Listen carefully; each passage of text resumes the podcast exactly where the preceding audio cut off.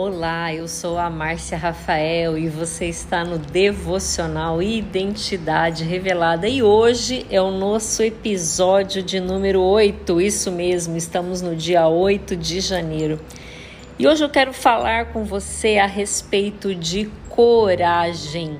Muitas pessoas têm entrado em contato comigo no privado, me dizendo que estão passando por momentos muito, mas muito desafiadores seja com relação à sua saúde, algumas pessoas estão aí contaminadas pelo Covid, seja com relação a problemas no casamento que passaram a surgir, problemas financeiros, enfim, cada uma aí travando as suas batalhas. Mas eu tenho algo para te dizer hoje, algo muito especial, e é para você que está me escutando agora. Quanto mais valioso for aquilo que você carregar, mais coisas vão tentar te parar o que, que significa isso? Que talvez você esteja nesse exato momento passando por uma grande dificuldade que é como se fosse um luto. Pensa comigo, talvez você esteja sofrendo, talvez você esteja se despedindo de uma situação para que você possa dar lugar ao novo, para que você possa dar lugar a algo grandioso que vai acontecer esse ano na sua vida. Então, esse é o momento de luto mesmo, esse é o momento de deserto, esse é o momento de você deixar ir embora aquilo que precisa ir embora. E eu me lembro que há um tempo atrás, antes da, de nós entrarmos nessa pandemia, eu trabalhava para uma grande empresa. Eu ganhava muito, mas muito dinheiro. Eu viajava o Brasil inteiro dando treinamentos e palestras e eu acreditava que nada nesse mundo podia me parar.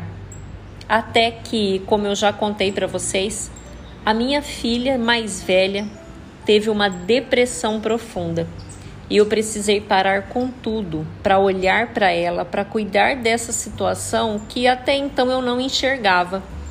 Você consegue imaginar a sua filha te dizendo que não quer mais viver, que não tem motivo nenhum para continuar nesse mundo, Pois é, foi nesse momento que o meu mundo também caiu. Eu confesso, eu desabei. Eu não sabia o que fazer com essa informação de ver uma pessoa que eu amo tanto, ver carne da minha carne, sangue do meu sangue, dizer que não tinha mais motivos para viver, que não tinha mais motivos para estar aqui. Foi então que eu me voltei para Cristo, que eu me voltei para o Espírito Santo, que eu pedi para Deus Pai, Deus Filho e Deus Espírito Santo misericórdia, para que eles me dessem coragem, coragem para enfrentar essa situação. E como eu também já disse para vocês, uma situação que durou quase dois anos. Mas é preciso entender que a coragem ela foi disponibilizada para nós e coragem não é ausência do medo, coragem é eu agir, é eu fazer aquilo que precisa ser feito apesar do medo. Coragem é eu seguir adiante sabendo que eu não estou sozinha, que tem alguém que cuida, que tem alguém que olha por mim.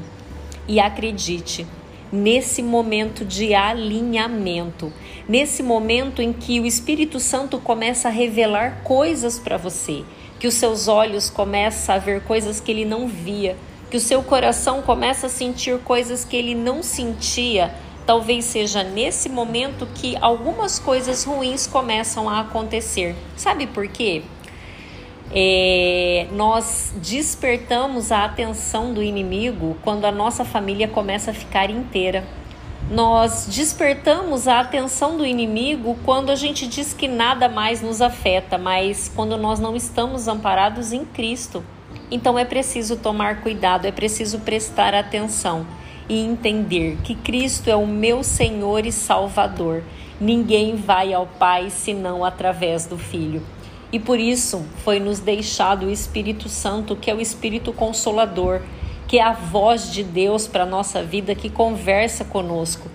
Então é preciso, para permanecer neles, para permanecer na Trindade, que a gente peça todos os dias para que Deus nos mostre o caminho, passo a passo, para que Ele nos mostre o caminho daquele dia, a estratégia daquele dia, para que Ele nos dê força e coragem para vencer aquele dia.